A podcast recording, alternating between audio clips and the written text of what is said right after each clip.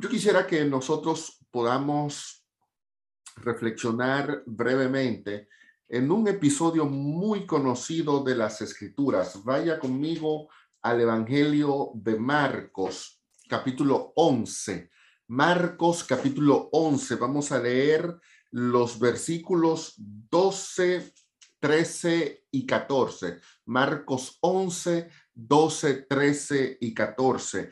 Dice la palabra de Dios así. Al día siguiente, cuando salieron de Betania, no, perdón, 15, a partir del versículo 15 ya, eh, Marcos 11, 15. Vinieron pues a Jerusalén y entrando Jesús en el templo, comenzó a echar afuera a todos los que vendían y compraban en el templo volcó las mesas de los cambistas y las sillas de los que vendían palomas y no consentía que nadie atravesara el templo llevando utensilio alguno y les enseñaba diciendo, no está escrito, mi casa será llamada casa de oración para las naciones, pero vosotros la habéis hecho cueva de ladrones. Y el versículo 18 dice, lo oyeron los escribas y los principales sacerdotes y buscaban cómo matarlo porque le tenían miedo, por cuanto todo el pueblo estaba admirado de su doctrina. Pero al llegar la noche, Jesús salió de la ciudad. Yo quisiera que nosotros eh, recapitulemos en algunos puntos claves de este grandioso episodio. Es uno de los pocos que se registran en los cuatro evangelios, tanto en Mateo, Marcos, Lucas y también en el Evangelio de Juan, y en el, aunque en los tres evangelios eh, sinópticos, Marcos, Mateo y Lucas, el episodio aparece al final del ministerio de Cristo, en esa última eh, semana, lo que se conoce como la Semana de la Pasión, nosotros en nuestro ambiente le llamamos la Semana Santa. El Evangelio de, Mar, de Juan lo pone al inicio del ministerio de Cristo. Así que es muy probable que el ministerio de Jesús haya comenzado con una purificación del templo, como lo presenta Juan 2, y que haya terminado con una purificación del templo, como lo presentan en los demás evangelios. Así que es interesante que todo el ministerio de Cristo, todo el ministerio de Cristo transcurriría entre estos dos elementos en la primera purificación al inicio de su ministerio y la segunda purificación al final de su ministerio. Yo quiero que nosotros eh, tratemos de ver por qué es importante que el ministerio de Jesús haya iniciado con una purificación y haya concluido con una purificación. Es el único momento en toda la experiencia eh, que tenemos de la vida de Cristo en los evangelios donde se nos presenta a Jesús tomando el, una actitud con cierto nivel de agresividad, porque eh, yo sé que a nosotros eh, no, nos, no nos llega mucho a la mente la idea de un Cristo molesto, de un Cristo enfadado, de un Cristo que está airado, pero hermanos, usted no voltea eh, una silla, una mesa eh, cantando y, gloria demos al Padre y, no, no, usted no voltea una mesa así al pasito, sonriente. Evidentemente Jesús está pasando por un episodio donde su ira se está manifestando, pero por supuesto, en el caso de Cristo, la ira no tiene que ver nada con ese sentimiento humano que a veces nos lleva a decir cosas incorrectas, a hacer cosas incorrectas, es una ira que está impulsada por el amor. Pero hay un detalle, hay un detalle para que comencemos desmontando el hecho de que Jesús actuó por un simple impulso que a veces nosotros solemos pasar por alto. Vaya conmigo el versículo 11, ahí mismo del capítulo 11 de Marcos, en el versículo 11, el texto dice que Jesús entró a Jerusalén, está hablando en el momento en el que hace la entrada eh, triunfal. ¿Y qué hace Jesús cuando hace esa, esa, esa entrada triunfal? Fue al templo Y miren lo que dice el versículo siguiente. Y después de observarlo todo, como ya anochecía, se fue a Betania. Noten, Jesús fue al templo, fue al templo. ¿Y qué hace cuando va al templo? Lo observa. ¿Qué hace cuando va al templo? Se queda mirando lo que está pasando allí. Se queda observando eh, cómo la gente había convertido ese lugar de adoración en un mercado, pero no actúa en el momento. No.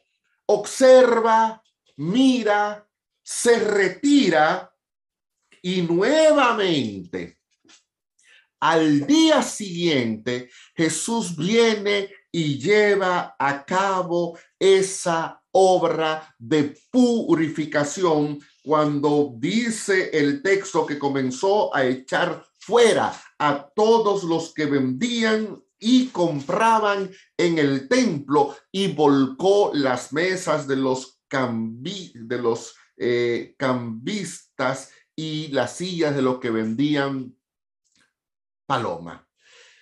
Vamos a tratar de entender un poquito cómo funcionaba el templo judío en, ese tiempo y, dónde fue que Jesús llevó a cabo esta obra de purificación.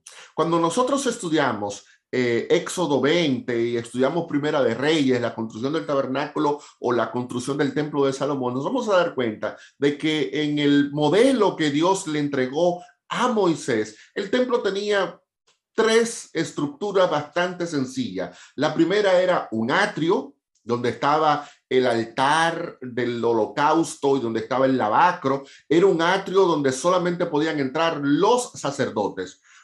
Una vez usted cruzaba el atrio, entraba el lugar santo y luego del lugar santo estaba el lugar santísimo. Pero en el tiempo de Jesús, el templo de Herodes variaba un poco de esa estructura original, porque mientras el templo de Salomón o el templo del tabernáculo eh, solamente tenía un atrio, ahora ya el templo de Herodes, que es la remoción del templo de Salomón que había sido destruido por los romanos, se le fueron agregando una serie de atrios. Uno era el atrio de los hombres.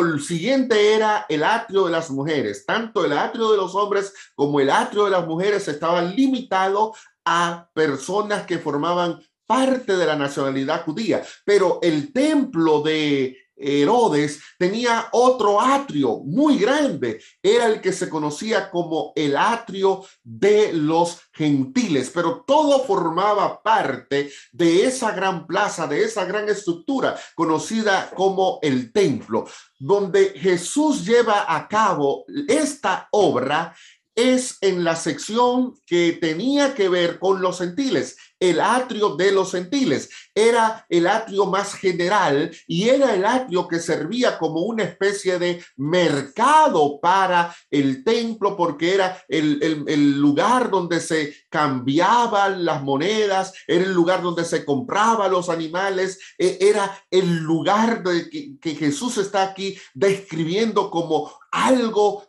que era simple y llanamente impensable ver en un santuario del Señor. El problema aquí no era tanto con la creación de atrios, sino el concepto de que el único lugar que merecía respeto era la parte interior del templo, la parte ya donde estaban los hombres o la parte donde ya administraba el sacerdote. Jesús quiere comenzar a desmontar el concepto de que la santidad estaba limitada o condicionada a que estuviera allí un israelita o a que estuviera allí un sacerdote. No, todo lo que usted decida que se convierta en un lugar para adorar a Dios es un lugar santo.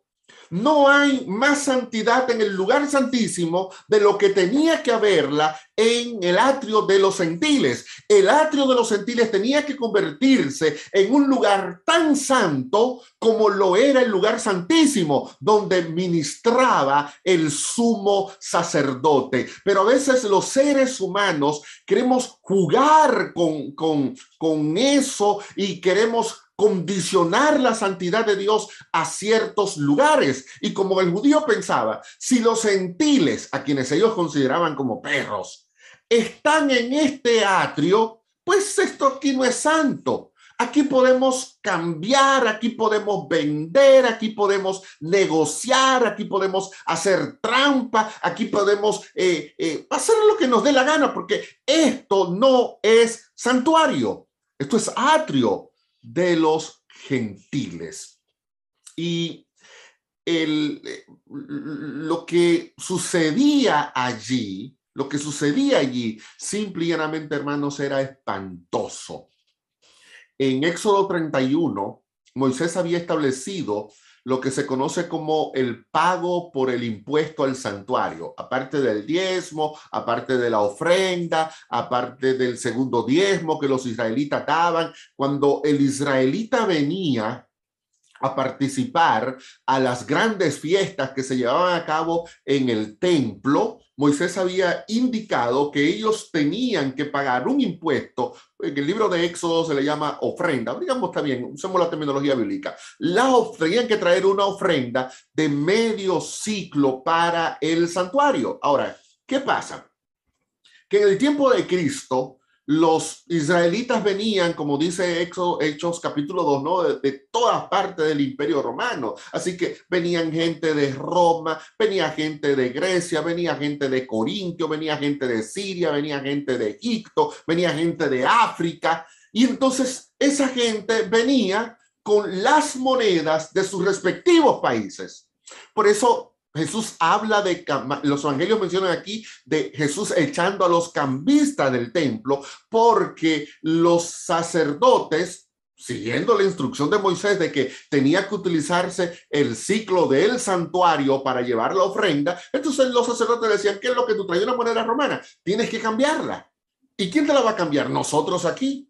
¿Qué es lo que tú traes? Una moneda griega, tienes que cambiarla y te la vamos a cambiar nosotros aquí. Y como suelen hacer siempre los, los cambiadores, el, eh, digamos que la moneda eh, valía un dólar, pues al cambiarla con ellos le costaba a usted 1.5 o 2 dólares. Así que era un gran, un gran negocio el que había allí. Por otro lado, también allí se vendían los animales que tenían que ser presentados en los sacrificios. O sea, usted no era que mire, aquí yo traje mi corderito y este corderito es el que quiero ofrecer como sacrificio o esta es la palomita, yo crío palomas en mi casa, así que como yo crío paloma, yo tomo la paloma de mi casa y la traigo para que sea ofrecida aquí. No, cuando usted llegaba ahí y usted traía una paloma de su casa, entonces venía lo que se conoce como un inspector del templo,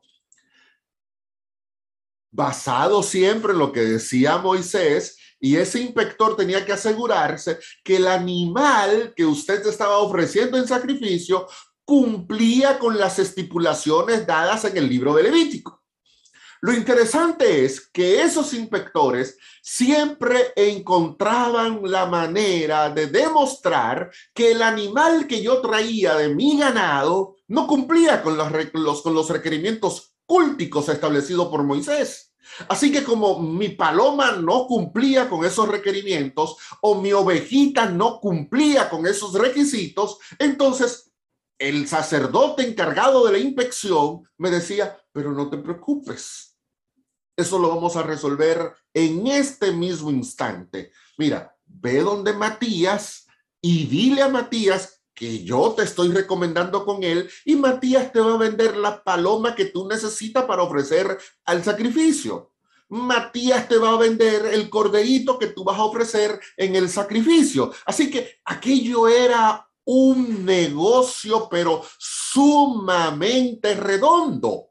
Entonces, ya la gente estaba en el templo no con una actitud de oración, sino con una actitud de compra y venta, con una actitud de cambiar dinero. Y aquello era una especie de mercado. Jesús, Jesús, que vendría a este mundo a llevar a cabo, dice Pablo en el libro de Gálatas, la purificación de nuestros pecados, entonces comienza su ministerio, Juan 2, y concluye su ministerio en Juan 11, llevando a cabo la purificación del templo para de esa manera anunciarle a la humanidad cuál era el propósito por el cual el Padre lo había enviado a esta tierra, describiendo precisamente la obra profética de Jesús en el libro de Malaquías, capítulo 3, Malaquías, capítulo 3, versículo 1 en adelante, el profeta declaró, yo envío mi mensajero para que prepare el camino delante de mí. Miren ahora, y vendrá súbitamente el Señor a su templo. El Señor a quien vosotros buscáis, el ángel del pacto a quien vosotros deseáis ya viene, ha dicho Jehová de los ejércitos. ¿Y quién podrá soportar el tiempo de su venida? ¿Y quién podrá estar de pie cuando Él se manifieste? Porque Él es, noten, como fuego purificador, como jabón de lavadores. Versículo 3. Se sentará para afinar y limpiar la plata. Limpiará a los hijos de Leví y los afinará como oro y como a plata. Noten, Malaquías está aquí describiendo la venida del Señor a su templo, la venida del Señor a su santuario, la venida de ese ángel del pacto que llevaría a cabo en ese templo una obra purificadora, una obra de limpieza, una obra que va a llevarse a cabo a fin de que como el oro y la plata son limpiados, también el pueblo de Dios, los hijos de Leví, puedan ser purificados. De manera que cuando Jesús lleva a cabo la purificación del templo, al inicio y al final de su ministerio, Jesús está identificando como el Señor profetizado por el profeta Malaquías. Jesús se está presentando como Dios. Jesús se está presentando como el Señor del templo. Si los judíos hubieran estado pendientes a las escrituras bíblicas, hubieran se hubieran percatado de que cuando Jesús comienza su ministerio limpiando el templo, Jesús se está identificando a sí mismo como ese Señor del cual había hablado Malaquías. Pero ellos no entendieron eso. Jesús se pasó tres años y medio predicando, sanando, obrando milagros, recorriendo todas las ciudades de Israel, pero ellos no lo entendieron. Y al final nuevamente, como para decirle a Cristo, por Cristo, como para, Cristo decirle a ellos, por favor, despierten, comprendan, vuelve y lleva a cabo la obra de purificación para que ellos lo vieran a él como ese ángel del pacto que había profetizado Malaquías. Pero ellos no comprendieron. Y no comprendieron, no comprendieron por haber tenido un concepto errado de lo que es adorar a Dios. No comprendieron por haberse ofuscado en sus ceremonias. No comprendieron porque no quisieron que alguien viniera y los sacara de su zona de confort y pretendiendo que eran hombres y mujeres que adoraran a Dios, habían convertido el mismo centro de adoración a Dios en una cueva de ladrones. Y aquí Jesús nuevamente nos remite a las antiguas profecías, porque Jesús cuando se levanta y dice que esa casa sería llamada una casa de oración, está aludiendo a lo que ya había predicho el profeta Isaías, en Isaías capítulo 56, versículo 7. Isaías 56, versículo 7. El Señor dice, yo los llevaré a mi santo monte y los recrearé en mi casa de oración. Sus holocaustos y sus sacrificios serán aceptados sobre mi altar, porque mi casa será llamada casa de oración. Noten, ¿quién es el que dice que esa casa será llamada casa de oración? Es el Señor. Cuando Jesús viene y remite a las palabras de Isaías diciendo, esta es la casa de oración, Jesús nuevamente se está identificando como el Jehová, como el Señor, como el Dios que había sido mencionado en Isaías capítulo 56. Y hay una razón por la que Jesús quiere que esa casa se convierta en casa de oración. Y esa es la razón por la que Él está llevando a cabo la purificación del templo. Dice Jesús, dice, de, había dicho el profeta Dios a través del profeta eh, Jeremías, que cuando esa casa, cuando ese monte se convierta en una casa de oración, sus holocaustos y sus sacrificios serían aceptados sobre el altar. O sea, no hay aceptación en lo que se está llevando a cabo en el templo de Jerusalén, porque eso no es un ambiente de oración, eso es un ambiente de mercado. Jesús lleva a cabo la obra de purificación para que precisamente a la hora revertir la condición de casa de mercado a casa de oración, lo que se haga en ese lugar pudiera ser aceptado por Dios. Pero ellos su mente estaba completamente embotada. Y como no reaccionan, Jesús recurre a otra sentencia profética cuando le dice, ustedes han convertido esta casa de oración en una cueva de ladrones. Y aquí Jesús está citando a Jeremías capítulo 7. Jeremías capítulo 7, versículo 11. Vamos allí. Jeremías 7, 11. Dice el profeta, es cueva de ladrones delante de vuestros ojos esta casa sobre la cual es invocado mi nombre.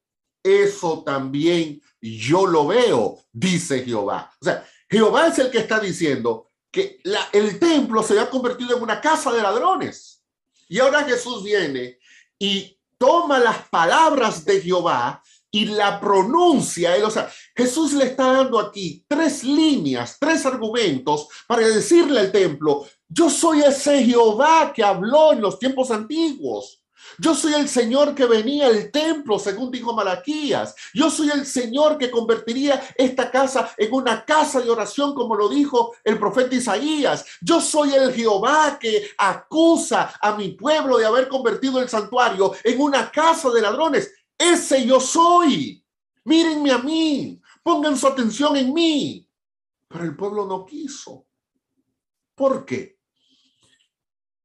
Porque al convertir la casa de Dios en una cueva de ladrones, Jesús no solamente está apuntando a los que estaban allí robándole a la gente, cobrándole de más por los sacrificios o por los eh, impuestos, porque no solamente los ladrones allí eran los sacerdotes, y no solamente los ladrones eran los cambistas. Jeremías pone el foco desde una perspectiva más amplia.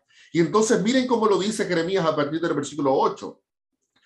Vosotros confiáis en palabras de mentira que no aprovechan. Ustedes hurtan matan, adulteran, juran en falso, queman incienso a Baal, van tras dioses extraños que no han conocido y ahora vienen y se presentan delante de mí en la casa donde se invoca mi nombre. Hermanos, ¿ustedes están captando? O sea, no es solo el sacerdote o el cambista, es que no, el ladrón era un ladrón y venía al templo seguía y seguía siendo ladrón. El adúltero de adulterar venía al templo y traía su adulterio al templo. El hipócrita venía y traía su hipocresía al templo. El que juraba en falso venía y traía su juramento al templo. Así que ahí había una combinación terrible de gente adúltera, ladrona, mentirosa, idólatra, eh, eh, eh, ladrona, pero que venía al santuario a decirle a Dios, y aquí estoy yo delante de ti con un corazón lleno de hipocresía. Entonces, no es solamente el negocio que había en el templo, es que los que venían al templo estaban tan contaminados como los cambistas y como los sacerdotes que vendían la paloma. Y es interesante que Jesús lleve a cabo esta obra de purificación en el atrio de los gentiles. No la hizo en el de las mujeres, porque si lo hacen en el de las mujeres, entonces solo las mujeres recibirían el mensaje. No lo hacen el de los hombres, porque si lo hacen el de los hombres, solo los hombres recibirían el mensaje. No lo hacen el de los sacerdotes, porque si lo hacen el de los sacerdotes, solo los sacerdotes recibirían el mensaje. No, lo hacen el en, el atrio de los gentiles, lo hacen el, en, el, en el atrio donde hay gente que cree en Dios y donde hay gente que no cree en Dios, donde hay judíos y donde hay no judíos, donde hay sacerdotes y donde no hay sacerdotes, donde hay gente buena y donde está la gente mala. Es decir, lo hacen el lugar donde podían estar abarcados todos, todos. Nadie quedaría fuera.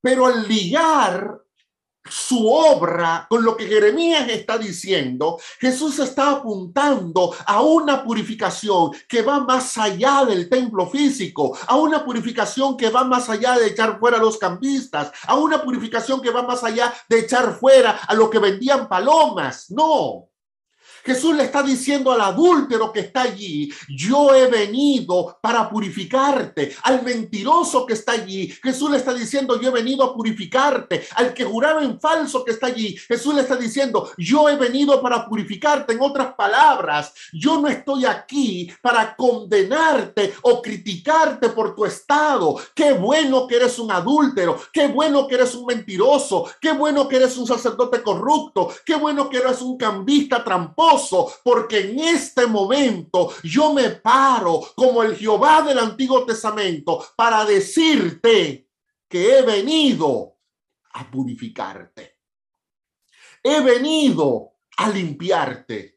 He venido para sentarme y llevar a cabo una obra de purificación en tu vida para que ahora lo que tú hagas delante de Dios, ya sea orar, ya sea cantar, ya sea traer una ofrenda, pueda ser aceptado por mi Padre, pero será aceptado solo en la medida en que tú permitas que yo te purifique. En el conflicto de los siglos, Elena de White aplica Malaquías capítulo 3 a la obra que Jesús está realizando a cabo en este momento en el santuario, que Jesús está llevando a cabo en este momento en el santuario. Recuerden que Daniel 8:14 habla de una purificación del santuario. ¿Una qué? Una purificación. Entonces nosotros hacemos más énfasis en el tema judicial, en el juicio investigador, pero está hablando de una purificación del santuario.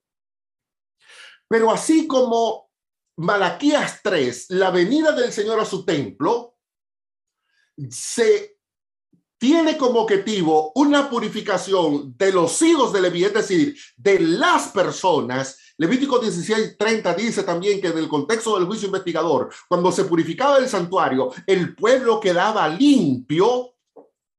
Daniel 8, Malaquías 3, nos están anunciando a nosotros no solamente una obra de purificación del santuario celestial, sino una obra de purificación del pueblo de Dios aquí en la tierra.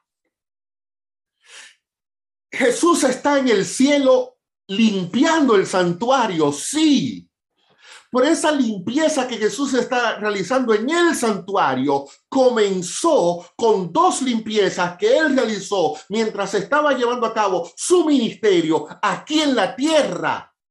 Porque Jesús no gana nada con purificar el cielo si esa purificación no tiene un impacto directo para limpiar la vida de su pueblo aquí en la tierra. La purificación del santuario es la purificación del ladrón, es la purificación del codicioso, es la purificación del egoísta, la purificación del santuario es la purificación de Vladimir. A veces discutimos muchísimo. ¿Y cómo es que se purifica el santuario celestial? ¿Y cómo es que el santuario celestial se contamina? ¿Y, cómo es que si, si, el cielo es un lugar perfecto, se puede hablar de una purificación del cielo? Y perdemos tanto tiempo averiguando cómo se purifica el cielo que se nos olvida que la purificación de ese santuario celestial lo que busca es que yo quede limpio. Es que tú quedes limpio porque al final no describe Pablo en primera de Corintios 3 y en segunda de Corintios 6 que Dios tiene un templo en esta tierra y que ese templo eres tú, que ese templo soy yo. Entonces, si ahora yo soy el templo de Dios aquí en la tierra, ¿Cómo desearía Jesús entrar a mi templo para limpiarme, para purificarme, para quitar todo lo que impide que su obra pueda completarse en mi vida? Pero a veces yo creo que el santuario es Edgar yo creo que el santuario es Jesús Reyes. Yo creo que el santuario es Ricardo. Yo creo que el santuario es María. Yo creo que el santuario es Marta. Yo creo que el santuario es Manuel. Y se me olvida que el santuario soy yo. Y que lo mejor que pudiera pasarme a mí en este momento es que Jesús entre a mi templo, entre a este santuario y comience a echar de mi vida todas las cosas inmundas que hay en mí. El hermano David, en ese salmo maravilloso que nosotros solemos recitar de memoria, en el, el Salmo 51, el hermano David comprendió perfectamente esto cuando le dijo al Señor, no solamente que lo perdonara del pecado. Noten que David no solamente pide perdón. Miren lo que dice él en el versículo 2 del Salmo 51. Lávame más y más de mi maldad. El que, hermanos, lávame. Perdón pide cualquiera. Cualquiera, ah, Señor, por favor, perdóname. Pero esa dimensión de un perdón que implique purificación, de un perdón que implique limpieza, de un perdón que le donde yo le diga al Señor que me lave de mi maldad y que me limpie de mi pecado, es lo que realmente el Señor quisiera realizar en nosotros hoy. Y cuando él entró a ese templo, a limpiar y a lavar el templo, era la manera que Jesús tenía de decirme a mí, Vladimir, yo estoy listo para lavarte y limpiarme. Y David lo comprendió perfectamente. David sabía que el único que puede purificar el templo es ese sumo sacerdote celestial. Eso David nos dice, yo me voy a limpiar, yo me voy a lavar, yo me voy a transformar. No, no, no, Señor, lávame más y más de mi maldad. ¿Recuerdan lo que dijo Primera de Juan, capítulo 1, versículo 9? Si confesamos nuestros pecados, él es fiel y justo para perdonar, ¿verdad? Lo que nos gusta a nosotros, perdonar nuestros pecados, pero el texto sigue diciendo, y limpiarnos de toda maldad. Probablemente, probablemente, esta mañana, tú y yo no solamente necesitamos buscar que Dios nos perdone, tú y yo necesitamos que Dios nos limpie. El profeta Zacarías también está aludido en, esa, en, esos pasajes de la purificación del templo. Vaya conmigo al final del, del capítulo 14, cuando concluye el mensaje del profeta Zacarías. Zacarías capítulo 14. El profeta está visualizando un momento glorioso en la historia del pueblo de Dios. Y dice a partir del versículo 20 el profeta lo siguiente. En aquel día estará grabado sobre las campanillas de los caballos, consagrado a Jehová. Y las ollas de las de la casa de Jehová serán como los tazones del altar. Noten, Malaquías aquí, Zacarías aquí está hablando de una transformación. En el antiguo Israel, solamente la mitra del sumo sacerdote tenía la inscripción santidad o consagrado a Jehová.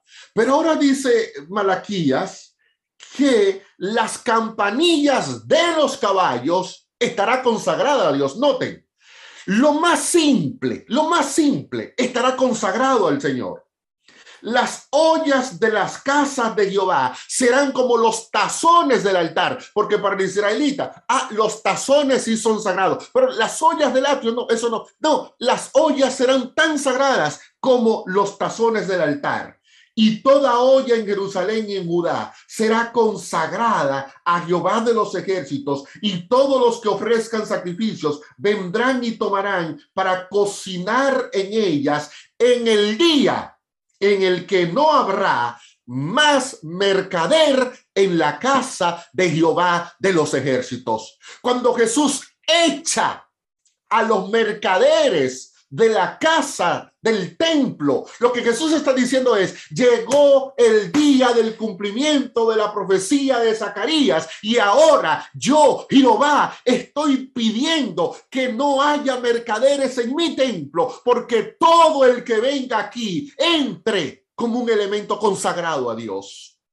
Probablemente tú no eres un arca del pacto Probablemente no eres un candelabro, no eres un altar del incienso. Tú te consideras una cosita insignificante.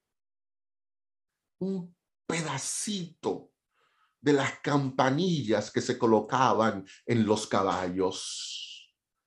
Siente que no eres nada.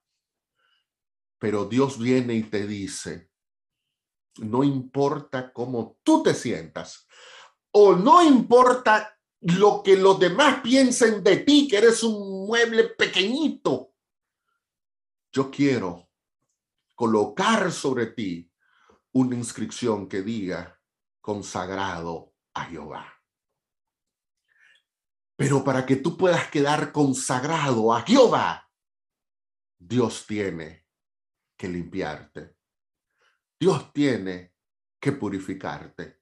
Dios tiene que llegar a tu corazón y sacar todo, todo lo que es simple mercadería espiritual en tu alma. ¿Será que podemos decirle a Dios que cumpla hoy lo que ha profetizado en Malaquías? ¿Será que podemos decirle al Señor que en el ministerio regalo de Dios seamos todos personas consagradas al Señor? Y si hay alguien aquí que no está del todo consagrado a Dios, podemos pedirle a Cristo esta mañana, Señor, entra a mi vida, límpiame, purifícame, santifícame, saca todo lo malo que hay en mí. Podemos esta mañana decirle al Señor, yo soy tu santuario, yo soy tu templo. Y como hemos aprendido durante todo este trimestre, y tú, Señor, eres mi sumo sacerdote. Entonces, como sumo sacerdote, ¿no podrías venir y limpiarme? Que esa sea, hermanos, nuestra experiencia. Oremos.